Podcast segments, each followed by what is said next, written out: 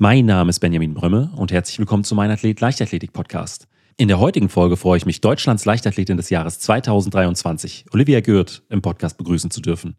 Die erst 21-jährige 3000 Meter Hindernisläuferin gewann im letzten Jahr Gold bei den U23 Europameisterschaften, belegte einen unglaublich starken 14. Platz bei den Weltmeisterschaften in Budapest und stellte zudem nicht weniger als fünf neue persönliche Bestleistungen auf. Und deshalb sprechen wir natürlich über den Trainingsalltag bei ihrem Coach Wolfgang Heinig, ihren Weg in die Leichtathletik und auch darüber, welche Ziele sie sich für diese Saison gesetzt hat. Wenn du das vergangene Jahr nochmal in einem Wort beschreiben müsstest, welches wäre das? Wahrscheinlich unvergesslich. Also ich habe es auch schon als das beste Jahr meines Lebens bezeichnet.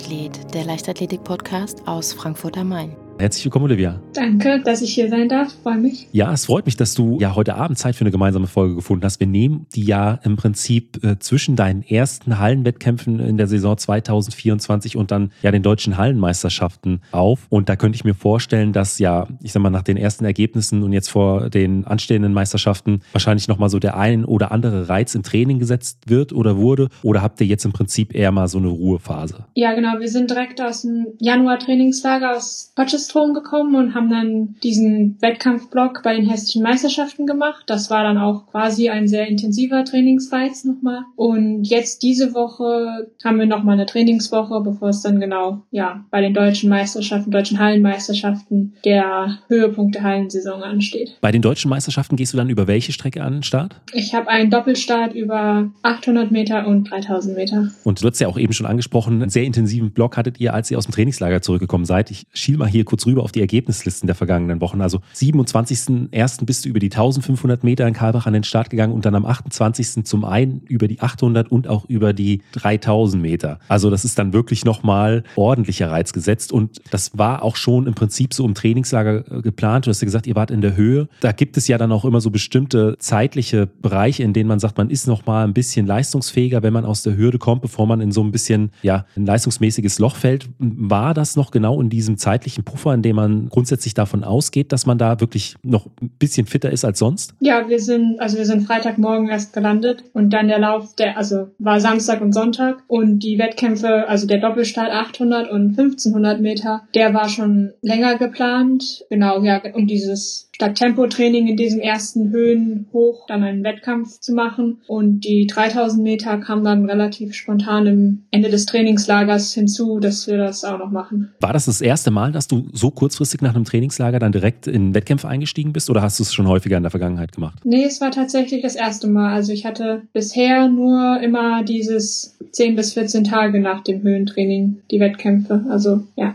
Und dann aber mit einigen Bestzeiten dann wirklich nach Hause gefahren. Ja, also ich, dazu muss man sagen, es sind immer Hallenzeiten und die 1500 bin ich letztes Jahr im Sommer auch nur ein einziges Mal gelaufen. Aber natürlich mit den Zeiten waren wir sehr zufrieden. Also für den waren auch teilweise schneller, als wir erwartet hätten. Du hast jetzt auch schon gerade das Jahr 2023 angesprochen. Wenn ich mir da so deine Ergebnisse, die ganzen Zeitungsartikel oder andere Berichte anschaue, dann muss es ja aus deiner sportlichen Sicht zumindest ein absolut herausragendes Jahr gewesen sein. Also kannst du noch mal so ein bisschen aufschlüsseln. Fünf persönliche Bestleistungen, Gold bei der U23-Europameisterschaft über die 3000 Meter Hindernis, Platz 14 bei den Weltmeisterschaften in Budapest, du hast die Olympianorm geholt, du bist Deutschlands Leichtathletin des Jahres geworden. Wenn du das vergangene Jahr nochmal in einem Wort beschreiben müsstest, welches wäre das? Wahrscheinlich unvergesslich. Also ich habe es auch schon als das beste Jahr meines Lebens bezeichnet. Natürlich, man weiß nie, was in den Folgejahren noch kommt, aber ja, ich würde sagen, ein unvergessliches Jahr, das ja für immer prägend sein wird. Ein bestimmter Moment, der sich besonders eingebrannt hat? Eine Kombination aus dem Moment in Espoo bei der U23 dieses sein Saisonziel erfüllt zu haben und dieses Gefühl des Gewinnens. Und dann würde ich die WM in Budapest einfach so als das Ganze, das ganze Paket, die ganze Eindrücke, die Atmosphäre, dieses Stadion und da würde ich beide Läufe, also Vorlauf und Finale, so dann zusammenfassen als zweites Highlight. Und, und ich könnte mir auch vorstellen, gerade wenn dann auch so eine Saison zu Ende geht und man dann auch mal wirklich Zeit hat, durchzuatmen und das Ganze auch nochmal so zu reflektieren, dass man dann manchmal einfach nochmal so abends auf, auf der Couch sitzt und denkt, krass, was war das eigentlich so für ein Jahr? Oder war dann so mit Saisonabschluss abgehakt und der Fokus dann auf die, äh, direkt auf die kommende Saison? Nein, die, also äh, man erinnert sich ja immer gerne zurück. Also natürlich gerade an die schönen Sachen erinnert man sich besonders gerne zurück. Ja, also die Erinnerung an das letzte Jahr zurück, die, also an diese schönen Momente, diese Gefühle, dieses sein, ja, das ist immer auch eine Motivation und macht natürlich die Freude oder die Vorfreude auf nächstes Jahr, das gleiche nochmal zu erleben, größer. Deswegen, ich würde schon sagen, das hat schon noch seinen Platz. Jetzt wieder Trainingsalltag, ja. da immer zurückzudenken. Ja. Ähm, wie sah denn dann auch so die, ich, ich sag mal, die ersten Trainingseinheiten für die Vorbereitung auf das Jahr 2024 aus? Ich meine, da wird es ja auch bei deinem Trainer Wolfgang Heinig die ein oder andere Trainingsbesprechung gegeben haben mit vielleicht einer Zielsetzung, mit den ersten Trainingsplänen für die, für die anstehenden Wochen. Wie war da so zum einen die Stimmung, dass du da vielleicht mal so einen kleinen Einblick geben kannst in den, in den Trainingsstart für, für, das für das neue Jahr, weil das ja auch immer so ein dann ganz besonderer Moment. Ja, wir sind ganz normal im auch Oktober Grundlagentraining wieder eingestiegen und dann ging es auch relativ schnell zu meiner Trainingspartnerin Marusha. Wir haben, sind wir zu ihr nach Slowenien gefahren für zwei Wochen, so als Einstiegstrainingslager in die Vorbereitung, das gemeinsam zu machen. Und ja, dann der Haupttrainingsblock war dann das Kenia-Trainingslager im November, Dezember. Und ja, jetzt haben wir, da ich zum ersten Mal jetzt Hallensaison mache, unterscheidet sich schon von anderen Jahren, dass man jetzt im Januar schon recht intensiv oder auch schnell läuft. Das ist was anderes. Hast du dann im vergangenen Jahr auch schon häufiger in Slowenien bei Marusha Mischmasch trainiert oder war das jetzt das erste Mal, dass du dann im Speziellen für die Grundlagenvorbereitung dann zu ihr im Prinzip nach Hause gefahren bist? Nee, nach Slowenien sind wir zum ersten Mal gefahren. Also sonst ist sie immer entweder nach Deutschland gekommen oder halt unser Trainingslager, die wir natürlich zusammen hatten. Und jetzt seit einigen Monaten ist ja dann auch Gesa Krause wieder mit bei euch im Training oder zumindest im Training dabei. Ist, es, ist sie auch ein fester Bestandteil der Trainingsgruppe wieder oder ist sie dann im, im Trainingslager mit dazugestoßen? Das würde mich nämlich auch interessieren, weil es ist ja dann auch insgesamt eine sehr, sehr äh, erfahrene, äh, sehr erfolgreiche Trainingsgruppe. Ich glaube, ihr verfolgt alle ähnliche Ziele. Wie, wie unterscheidet sich dann unabhängig davon, dass ihr jetzt auch in diesem Jahr die Hallensaison macht, auch der Rest des Trainings, vielleicht auch der Stimmung von, von der aus dem letzten Jahr? Also Gesa ist jetzt seit, ja, ich würde eigentlich sagen, seit der Vorbereitung jetzt für die neue Saison wieder bei uns eingestiegen. Und ja, so jetzt sind wir zu dritt. Letztes Jahr war ich, habe ich hauptsächlich genau mit Marusha zusammen trainiert, was für mich natürlich unheimlich, also auch profitiert habe davon mit einer älteren, erfahrenen Athletin, die, die international, die schon etabliert ist, die steht da, wo ich mal hin will oder und dann zu sehen im Saisonverlauf, ich komme besser bei den Einheiten mit oder so, dass es gibt so, dass wir es jetzt in der Olympia-Vorbereitung diesen Weg sogar zu dritt gehen. Ich denke, das kann nur noch positiv sein und ja, Gesa ist ja auch hier in Deutschland, dass wir auch zwischen den Trainingslagern quasi jetzt gemeinsam die gleichen Programme machen können und ja, den Weg nicht alleine gehen, sondern halt zu zweit oder zu dritt. Ähm, würdest du auch sagen, dass das so ein Stück weit der Schlüssel für deinen Erfolg im letzten Jahr war? Weil du bist ja auch erst im Herbst 2022 in die Trainingsgruppe von Wolfgang Heinig gekommen oder gab es da andere Punkte, die dann nochmal so einen Schub äh, in deiner Leistungsentwicklung gegeben haben? Nee, ich würde schon sagen, dass also die Punkte mit der Trainingspartnerin, also letzte, jetzt über letzte Saison gesprochen, Marusha, da die Gesals Schwangerschaft ja auch noch nicht bekannt war zu dem Zeitpunkt oder ist kurz nachdem ich in die Gruppe gekommen bin bekannt geworden. Und ja, die Kombination aus einer starken Trainingsgruppe und einem erfahrenen Trainer, der weiß, der weiß, was man, was er macht und auch speziell im Bereich Höhentraining. Also ich habe noch nie vorher ein Höhentraining wirklich gemacht und jetzt gleich im Prinzip mehrere hintereinander. Das hat natürlich seine Auswirkungen gezeigt. Inwiefern kannst du so ein bisschen von den Höhentrainingslagern berichten? Vielleicht so von den Umfängen. Dann geht es ja auch immer so ein bisschen darum, wie gewöhnt man sich an die Höhe. Da gibt es ja bestimmte Dinge, auf die man achten muss, dass du es vielleicht mal so mitnimmst in ein, zwei Wochen Trainingslager Kenia in der Höhe. Also meine erste Kenia-Erfahrung war nicht so positiv, da ich da auch krank war währenddessen und das direkt das erste Höhentraining auf zweieinhalbtausend Metern war ein harter Einstieg. Aber jetzt das Trainingslager in Kenia im November lief schon deutlich besser. Also es ist im Prinzip die ersten Tage, also die ersten Tage nach Anreise nur Dauerläufe und dann später im Trainingslager kommen aber schon Intensitätsblöcke und wir haben Tempoläufe gemacht, wir haben auch mal Berganläufe gehabt oder aber auch genau so eine Sprint-Einheit. Und ja, gerade, also man, also mir persönlich machen die Trainingslager mehr Spaß, wo man auch schnell laufen kann. So zum Beispiel in Südafrika, weil Kenia im Höhentrainingslager sind die Geschwindigkeiten langsamer und man merkt, dass selbst sowas wie Steigerungen auf einmal anstrengend sind. Also ja. Wie sehen denn da so die Grundlagenläufe gerade in den ersten Tagen aus? Also wie viel Kilometer machst du da und in welchem Pulsbereich läufst du und äh, wie, wie trackt ihr da vielleicht auch so die Belastung, dass ihr da nicht ganz schnell in Übertraining reinkommt? Also ich würde sagen, wir laufen unterschiedlich. Manchmal sind es acht Kilometer, so acht bis zehn Kilometer. Am Anfang auch, also zwei lockere Dauerläufe pro Tag und ich würde sagen, ich mache also eher nach Gefühl so, weil gerade in Kenia ist es auch bergig und das merkt man. So, dann am Berg geht der Puls direkt hoch und für das Gesamt Gesamttrainingslager mäßig, so Belastungssteuerung, da hat natürlich dann unser Trainer ein Auge auf uns und der kann das auch an, anhand unserem Feedback und auch was er von uns sieht bei bestimmten Einheiten dann einschätzen, ob wir, ob das zu viel oder zu wenig oder genau ja. richtig von der Belastung ist. Was fließt da alles in diese Einschätzung mit ein? Ich glaube, wie, also wie wir auch bei den Läufen optisch aussehen, ob das jedes Mal kurz vorm Limit ist oder ob du, oder wie, ja, ich würde einfach sagen, er hat wahrscheinlich so durch seine jahrelange Erfahrung kann er das einschätzen und auch so wie wir, wenn wir ja den ganzen Tag nur total erschöpft rumlaufen würden oder so oder ja, uns durch jede Einheit durchkämpfen müssen, dann wäre das ein Zeichen, ja, dass es eventuell zu viel war. Aber spielt eine Pulsuhr oder ähnliches technisches Equipment bei, bei euch eine Rolle? Vielleicht Laktatmessung oder sowas? Oder ist es wirklich einfach nur das Gefühl das, oder das Auge des Trainers und so das Feedback, ja, von der Belastung von 1 bis 10 war das jetzt vielleicht eine, eine 7 oder eine 8 und dass nur solche Werte damit einfließen? Oder sind es tatsächlich auch so Daten, die irgendwie erfasst werden? Mehr Gefühl des, von uns und von, also Trainergefühl und Athletengefühl. Also unsere Uhren zeichnen natürlich auch Pulswerte auf. Da kann man dann hinterher auch nochmal gucken und meistens sieht man sich ja dann auch bestätigt, so, oh, das war jetzt ganz schön höher, also höher als ich dachte, so. Das hatte man dann ja vom Gefühl vorher auch schon gesagt. Aber nee, wir nehmen jetzt nicht regelmäßig Laktatmessungen oder so. Okay. Und so insgesamt vom Umfang her in ein, zwei Wochen Trainingslager in Kenia, wie viele Kilometer macht ihr da? Da wir nicht immer genau sieben Tage Blöcke haben, also es verschiebt sich manchmal, dass es nicht so diese klassische sieben Tage Woche ist, aber es ist schon im, auf jeden Fall über 100 Kilometer. Aber ich glaube, so in Kenia hatte ich jetzt auch mal 120. Aber ja, habe ich jetzt keinen Standardwert für jede Woche sozusagen. Okay, aber dann schon recht, recht ordentliche Umfänge.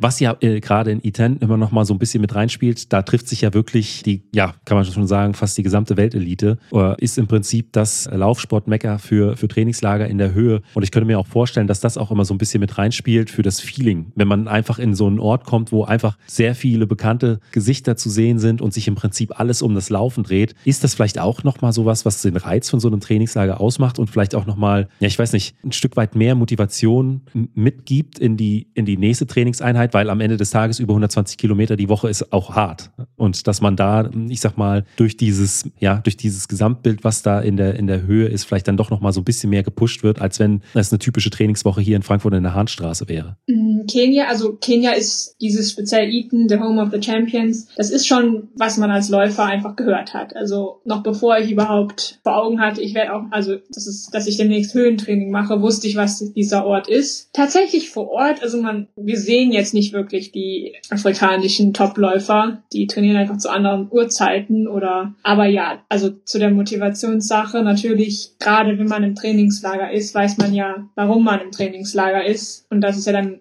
Trainingslager ist dann quasi ein besonders wichtiger Trainingsblock und dann ist schon ein anderes Gefühl als zu Hause. Und was machst du da oben in der Höhe äh, für deine Regeneration? Weil das ist ja auch wirklich essentiell, dazu darauf zu achten, dass man bloß nicht ins Übertraining kommt. Hast du da bestimmte Methoden oder Maßnahmen, um, um da sicherzustellen, dass das alles passt? Wir haben also meistens unsere hier vom Olympiastützpunkt aus eine Physiotherapeutin mit, die schon seit Jahren auch mit Gesas Gruppe sie begleitet. Da können wir natürlich so oft kommen, wie wir wollen. Und sonst, ja, ausruhen zwischen den Einheiten. Viel schlafen, aber ja. Also neben Trainings, neben den Trainingseinheiten, Essen und Schlafen passiert dann wahrscheinlich nicht mehr allzu viel. Wahrscheinlich das ein oder andere Buch wird mitgenommen, Kindle ja. oder Hörbücher und um so die Tage dann rumzukriegen. Ja, wir spielen auch. So gerade in Kenia, dann, dann sitzt man schon noch abends so nach dem Abendessen und dann ja, Karten oder Brettspiel, so Würfelspiel, so, so dieses, dass nicht jeder direkt wieder auf sein Zimmer geht und für sich dann, ja, ja im Bett rumliegt. Das ist schon schön. Was wird am meisten gespielt? Wir haben zurzeit, spielen wir oft Quicks oder Sky Joe. Aber okay. meistens versuchen wir vielleicht auch ein neues pro Trainingslager auszuprobieren. Wer hat bisher die meisten Siege in der Ergebnisliste da für sich rausholen können? Oder ist es noch ausgeglichen? Also ich verliere immer gefühlt. nee, tatsächlich meine Trainingspartner, also andere Trainingspartnerin Lisa, die wenn sie mitspielt, gewinnt sie. Okay, das ist schon quasi ein Stein gemeißelt. Und eine Sache, wo wir gerade bei dem Thema Regeneration sind, ist ja auch immer, spielt mit rein das Thema Ernährung. Eine Sache, die in, in den letzten Jahren auch immer mehr in den Fokus gerückt ist, ist das Red-Syndrom. Da geht es im Prinzip darum, dass zu wenig Kalorien dem Körper zugeführt werden und einfach durch sportliche Belastung zu viel verbrannt wird und man dann dadurch einfach in ein dauerhaftes Kaloriendefizit kommt und ja, müde abgeschlagen und etc. ist und das natürlich dann auch zu Verletzungen führt. Deswegen so an der Stelle trackst du deine Ernährung und arbeitest du vielleicht auch mit einer Ernährungsberaterin oder mit einem Ernährungsberater? Ernährungsberater habe ich also aktuell noch keinen. Ich glaube, ich bin da eher entspannt, was das Thema angeht. Also ich finde es sehr angenehm, im Trainingslager zu sein, wenn da ein Buffet steht und man quasi einfach auswählen kann zwischen den klassischen Sportlersachen, ja, Nudeln, Reis, Gemüse und halt irgendwie so Hähnchenmäßig so Fisch. Und zu Hause, nee, da verfolge ich eigentlich, habe ich keinen speziellen Plan. Ich versuche einmal am Tag auch wirklich warm zu kochen, ja, aber eher entspannt.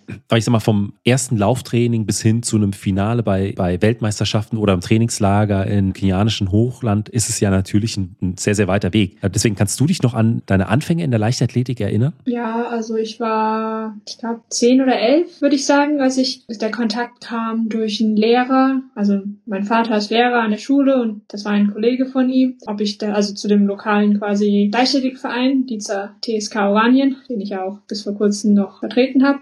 Aber tatsächlich als Kind, ich war mehr, also meine Nummer eins war Reiten, nicht Leichtathletik. Also ich war indirekt dadurch schon sehr aktiv, auch vor der Leichtathletik. Halt, wie man es kennt, so das Pferdchenspiel, also halt durch den Garten rennen und springen. Und ja. Also das kam mit dieser Pferdeleidenschaft dazu und das kam dann so ich weiß nicht, so Schritt für Schritt, dass es dann die Priorität sich gewechselt hat zum zur Leichtathletik und ich habe also ich habe Weitsprung, Sprint gemacht. Eine Zeit lang war ich sogar ganz gut im Hochsprung, bis ich dann nicht mehr groß genug war und mit Laufen angefangen, würde ich sagen, habe ich dann so so richtig 2017, 18, also mit ja mit dem zweiten U16 Jahr und dann ja dann ging es Schritt für Schritt immer weiter von erst Mittelstrecke und dann hat es mit den Hindernissen angefangen. Und da bin ich heute. Und dann ja, gab es ja dann auch wirklich damals eine extrem gute, gute Leistungsentwicklung. Hast du dann irgendwann gesagt, dann kam wahrscheinlich auch irgendwann der Punkt, in dem du gesagt hast, okay, ich muss den Reitsport jetzt erstmal irgendwie zurückstellen. Kannst du dich da vielleicht an irgendeinen Wettkampf erinnern oder war das tatsächlich dann auch so ein fließender Prozess, dass man anfangs immer noch, weiß nicht, jeden Tag beim Pferd war und dann irgendwie nur noch jeden zweiten und dass sich das dann so ein bisschen, ja, dass es so ein bisschen ausgelaufen ist? Oder gab es tatsächlich so einen konkreten Wettkampf oder Moment?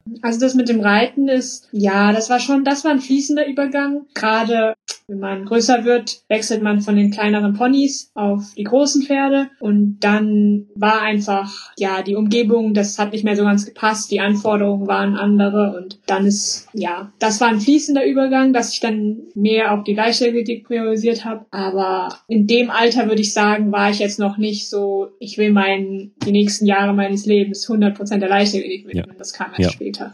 Äh, hattest du damals ein Vorbild, vielleicht in der Leichtathletik auch? Vorbild. Ich würde sagen, das erste Mal, dass dass ich Leichtathletik dann auch geguckt habe, war 2017 die Weltmeisterschaft. Also, wo man dann auch ein paar Namen kannte. Und ja, ganz klassisch halt Konstanze, Klosterhalfen, Gesa und ja, die, schon eher die Frauenseite. Also die, ja, ja. die Frauen, die ja auch zu dem Zeitpunkt dann auch einige Erfolge hatten. Dann stelle ich mir auch den Moment auch krass vor, als du dann das erste Mal mit Gesa gemeinsam in der Trainingseinheit warst, dass es plötzlich so vom Vorbild zur Trainingskollegin wurde. Ja, schon. Also ich habe sie halt, ich habe sie im Fernsehen früher verfolgt und war auch im Stadion zum Beispiel bei ihrem zweiten EM-Titel und nach wie vor, also es ist ja beeindruckend auch für mich, was sie erreicht hat. Und ja, über die, also jetzt haben wir ja auch ein paar Trainingslager zusammen gehabt und so lernt man sich dann auch näher kennen und ja, also es ist immer wieder, also ja, es ist gut, es passt sehr gut und ja. ich bin froh, dass ich jetzt dann mit ihr trainieren kann, um ja auch ähnliche Ziele zu erreichen.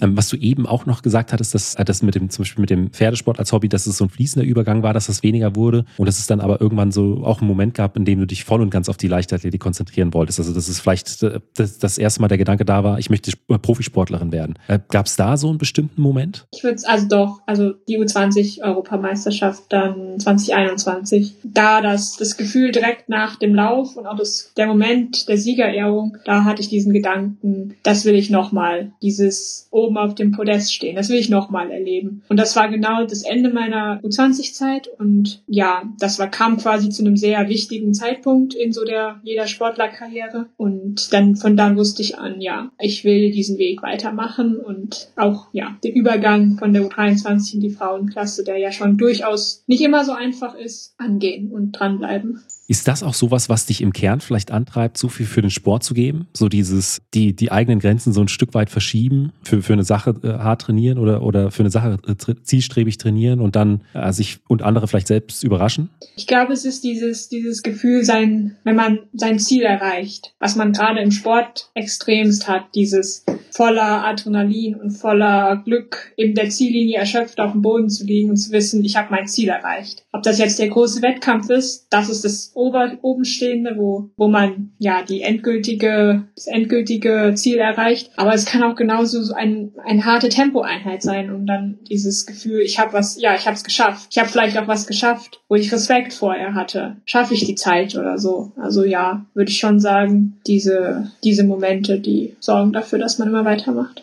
Für, für welche Momente trainierst du denn im Moment? Also was sind denn so die Ziele für dieses oder vielleicht auch die kommenden Jahre? Ja, Ziel für dieses Jahr, das ist natürlich die große Frage. Also es ist olympisches Jahr. Olympianorm habe ich ja schon aus dem letzten Jahr und aber allerdings mein erstes Ziel sind die Europameisterschaften in Rom, die ja schon relativ früh sind, Anfang Juni. Das heißt, es wird ein ungewohnt früher Einstieg in die ja, Bahnsaison. Und dann, genau, bei den Europameisterschaften ist mein Ziel eine Top-5-Platzierung und dann das, die Saison mit dem Olympiafinale zu beenden, wäre dann Ziel Nummer zwei. Du hattest ja vorhin auch schon angeschnitten, die deutschen Meisterschaften jetzt in der Halle. Ist das das nächste, was für dich ansteht? Dann kommt der nächste Trainingslagerblock. Wann steigt ihr denn dann in die Freiluftsaison ein? Steht das auch schon fest oder ist das noch Betriebsgeheimnis? Es steht noch nicht hundertprozentig fest. Also wir fahren oder fliegen ja im März nach Kenia und dann nach nochmal nach Südafrika, je nachdem, wie ja welche Wettkämpfe sich als gute Gelegenheiten ergeben, dann die Saison zu starten. Aber ich würde sagen, entweder Ende April oder Anfang Mai. Aber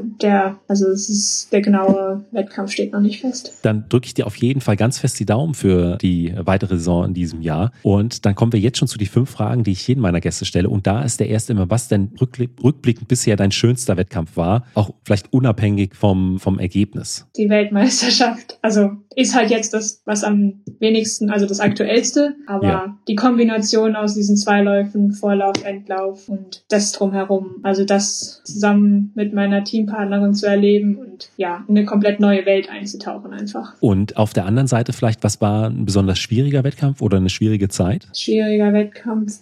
Ich hatte vor ein paar Jahren mal einen 800 Meter bei den Frauen deutschen Meisterschaften. Ja, das, wo das, also einfach so ein Rennen, wo es von den, von den ersten 100 Metern an nicht lief, wo man dann im Vorlauf hinterherläuft und sich hinterher denkt, hm, das, was war jetzt? Aber sonst hatte ich bisher zum Glück noch nicht so viele schwierige Momente. Dann äh, blicken wir noch mal kurz ins Training. Was sind denn so Trainingsinhalte, wenn die auf dem Plan stehen? Freut, freust du dich vielleicht noch mehr als sonst? Bahntraining im Sommer vor den Wettkämpfen. Wenn man schnelle Läufe macht, wenige Läufe und dafür schnelle Läufe, dieses Gefühl, ja, das Gefühl des Schnelllaufens. Das ist, würde ich sagen, meine Lieblingseinheit. Hast du da eine konkrete Einheit im Kopf? Wir haben das letztes Jahr, wir hatten eine Einheit, die waren schnelle 300er oder eine andere, zum Beispiel einmal 1000 über Hindernisse, sowas, was dann schon, ja. In was für Zeiten dann? Also war schon quasi 100 Prozent. Ja. Und die Hindernis, ja, das war so 3, 3, 5 mäßig, also ähnlich quasi wie Renntempo. Ja. Also wenn man zu schnell angeht in einem Rennen. Aber ja sowas. Und auf der anderen Seite, was sind so Trainingsinhalte, von denen du weißt, die sind wichtig für die Verletzungsprophylaxe, für den Aufbau der Grundlage oder, oder ähnliches. Aber wenn du könntest, würdest du sie am liebsten aus dem Trainingsplan streichen? Nachmittagsdauerläufe. Also so an Tagen, wo man morgens schon eine Einheit hatte und dann gerade im Trainingslager, wenn alles mehr ist und dann, ach, jetzt nochmal rausgehen. Natürlich, aber das ist ja in dem Wissen, das sind die Grundlagen, das nebenbei muss man auch die Kilometer sammeln. Das ist so, würde ich sagen, wo der Schritt aus der Tür manchmal etwas schwerer fällt. Weil die Beine noch schwer sind von der vorherigen Trainingseinheit? Ja, Oder weil es einfach man, jetzt. man hat sich dann nach dem Essen schon hingelegt und das Loslaufen ist dann immer so, ja, dann denkt man auch, ach, liegen bleiben wäre jetzt auch schön, aber man steht dann doch auf Ja. und freut sich auch hinterher, dass man es geschafft hat. Dann kommen wir jetzt schon zur letzten Frage und die ist immer, was würdest du jüngeren Athletinnen, Athleten oder vielleicht auch deinem jüngeren Ich mit auf den Weg geben wollen? Alles ausprobieren. Also generell halt den Spaß an der Bewegung und dazu gehört also alle Disziplinen, ob es jetzt Sprinten, Springen, Laufen ist. Seinen, seinen Weg wird man dann finden. Also ich hätte mich auch nicht als Hindernisläuferin gesehen. Ich habe immer gedacht, das ist viel zu lang. Also ja, deswegen Spaß dran haben und vielseitig sein. Davon profitiert man dann auch später. Olivia, vielen Dank für deine Zeit. Danke. Falls dir die Folge gefallen hat, gib mir doch einfach eine Bewertung bei Spotify oder Apple Podcast. Außerdem freue ich mich sehr über dein Feedback per E-Mail oder auch auf Instagram. Vielen Dank und bis zum nächsten Mal.